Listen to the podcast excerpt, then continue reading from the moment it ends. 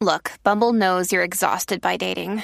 All the must not take yourself too seriously and 6 1 since that matters. And what do I even say other than hey? well, that's why they're introducing an all new Bumble with exciting features to make compatibility easier, starting the chat better, and dating safer. They've changed, so you don't have to. Download the new Bumble now. Programa con más música. Bebé Maldonado, Daniel Rosario, El Cacique. La manada de la Z. Paso, bebé. Te van a Estamos está. activos, ¿estás asustada? No, no, no, todo si lo estás contrario. asustadita, cómprate un perro, ¿sabes? No, no, aquí no hay Yo miedo. creo no que hay el, miedo. el stripper la tiene fañosa. Sí. Mira, eh, ¿Tosiste anoche? eh, tosí, tosí, tosí. Sí, a diablo, lo enfermó. Sí, medio lo mundo. enfermé, lo Le enfermé. pegó el COVID. A lo mejor le pegué el COVID cuando me reguindé de Es su la, cuello. esta es la única, la única persona que yo he visto con COVID un mes y medio. Ayer por poco me sale el split, ¿oyeron? Te por poco, por poco. Te le reguindaste en el cuello el Me le reguindé el cuello y como estaba suave, yo decía, si se me zafan las manos voy a caer aquí como una guarábana. Mira, ¿qué te Pero dijo aguanté, Lalo? ¿Qué te dijo Lalo? Lalo, ¿Qué?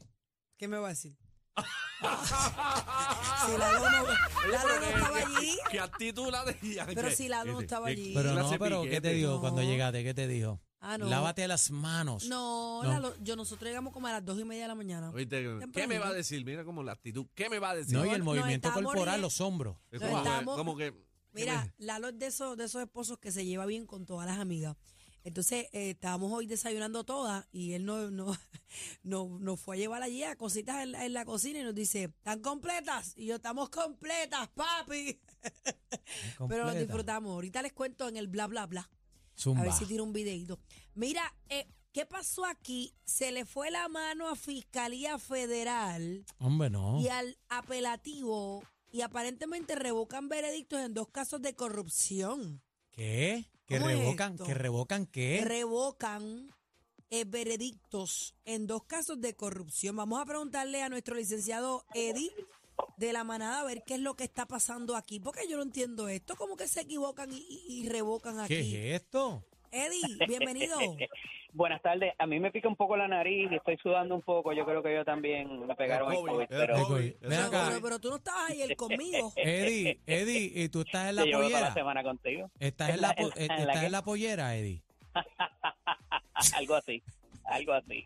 Adelante. Mira, esto es, está súper interesante y lo tenemos que atar a la discusión que hemos estado sosteniendo con el asunto de Verdejo, las instrucciones y todas las razones por las cuales le he dicho que eh, se ha tratado de un poco sembrar la semilla para solicitar la apelación en Boston del caso de Verdejo. Aquí estamos hablando, compañeros, del caso de Anaudi Hernández del 2013. Estamos en el ¿Qué? 2023. ¿Está libre todavía? ¿ok? Estas fueron alegadamente las dos personas que eh, el recaudador había instalado en dos agencias para de alguna manera tener acceso a los contratos y a otro tipo de información privilegiada eh, y poder llevar a cabo su, su chanchullo.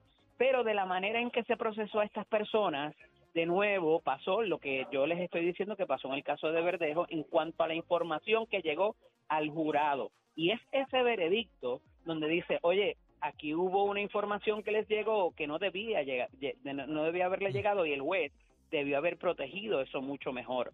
En el caso siguiente, que eh, tiene que ver con un policía, también la, el mismo tipo de situación, donde los jueces tienen que ser mucho más celosos de la información que Fiscalía le provee a la, a la, al, al jurado.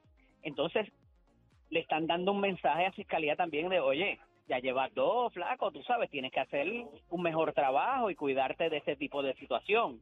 Entonces vemos en estos dos respectos, para todo lo que pueda ser procesado de aquí en adelante, particularmente con el tema de, corrupción, porque hay otra vertiente también, y es que hay unos casos que llegan al Supremo Federal en los últimos años que tienen que ver con política y cómo el político se debe conducir y comportar, que eh, le eleva un poco la estándar a la fiscalía para procesarlos. Porque pues eh, eh, se, se, dice que el político pues puede llevar a cabo ciertas actuaciones que son parte de su trabajo y que no necesariamente incurre en corrupción, ¿verdad? Eh, y eso es eh, un análisis mucho más largo, mucho más profundo, pero en lo que respecta a esto, lo importante es en qué los jueces permiten para propósitos de que llegue la información que llegue como evidencia al jurado para que tomen la determinación. Esto ya había pasado con el ex senador Héctor Martínez, donde de nuevo se le había acusado de alegadamente ponerse de acuerdo de un tipo de de extorsión, pero lo que el jurado entendió es que había habido una regalía. Son dos cosas distintas, ¿verdad? Eh, y a esos efectos es que revocan dos veces el veredicto de Héctor Martínez. Esto pudiera provocar nuevos juicios, pero tiempo que pasa, la verdad que huye, como decimos nosotros los abogados, y es mucho más difícil para la fiscalía entonces volver a estos casos. De nuevo, compañeros, la importancia de esto es que es una zapata, es una semilla para lo que pudiera ocurrir en el caso de Félix Verdejo, eh, con lo que ya está llevando a cabo la defensa, poniendo la semillita ahí para lo que vaya a hacer la apelación más adelante en Boston y pegarse de estos precedentes para, eh, tú sabes, yo me amarro ahí y esa sombra me cobija. Agárrate Ay, el palo, madre. agárrate el palo, Eddie. Agárrate del palo como el de Cacique, exacto, como dice Cacique. ¡Ey, ey, ey, Agárrate bien. Bueno, Pero Eddie, eh, eh, ¿Y yo no Cacique de dónde se va a agarrar entonces? Me preocupa. de- del palo, del otro palo, el que yo le tengo de en la casa. rama, de la rama. No, pero mira, Eddie, me preocupa esta situación que esté pasando con tío San, con los Federico. Ujú, Está ujú, raro eso. Ah, Sí, Bueno. porque tú sabes que la percepción es que de ellos uno no se salva y que ellos son lo más infalible del mundo. Se parecería que aquí hay, ha habido problemitas con este tipo de casos. Bueno, lo importante es que... Bebé, bebé, bebé, Ajá. te noto que no te gusta la cosa, que no, No, te- que no, lo que no- no pasa, estás contenta. Lo, lo que pasa es que yo realmente no entiendo cómo estas cosas pasan a estas alturas, pero pues ellos Eh, bueno, sabrán. porque es que tienes que hacer las cosas bien y Pero mira, conforme a derecho. Por lo tanto, No son tecnicismos. Te Esos son los tecnicismos que hablaba Daniel el otro día. Eso claro. es lo que pasa cuando los tecnicismos no, no se llevan a cabo los procesos. Esa es la vuelta. Pero te puedo hacer una recomendación. Sal temprano de la pollera. Hoy es viernes, déjalo ahí en la pollera. Gracias, eh, Eddie, por estar con nosotros. Los quiero, buen fin de semana. Dale, vamos. Camínalo. Gracias. Eddie López, nuestro abogado estrella aquí en La Manada, el programa con más música en la tarde. Vamos a la salsita nueva de Luis Figueroa Zumba. más. Que llegue tarde a tu vida, ya lo sé.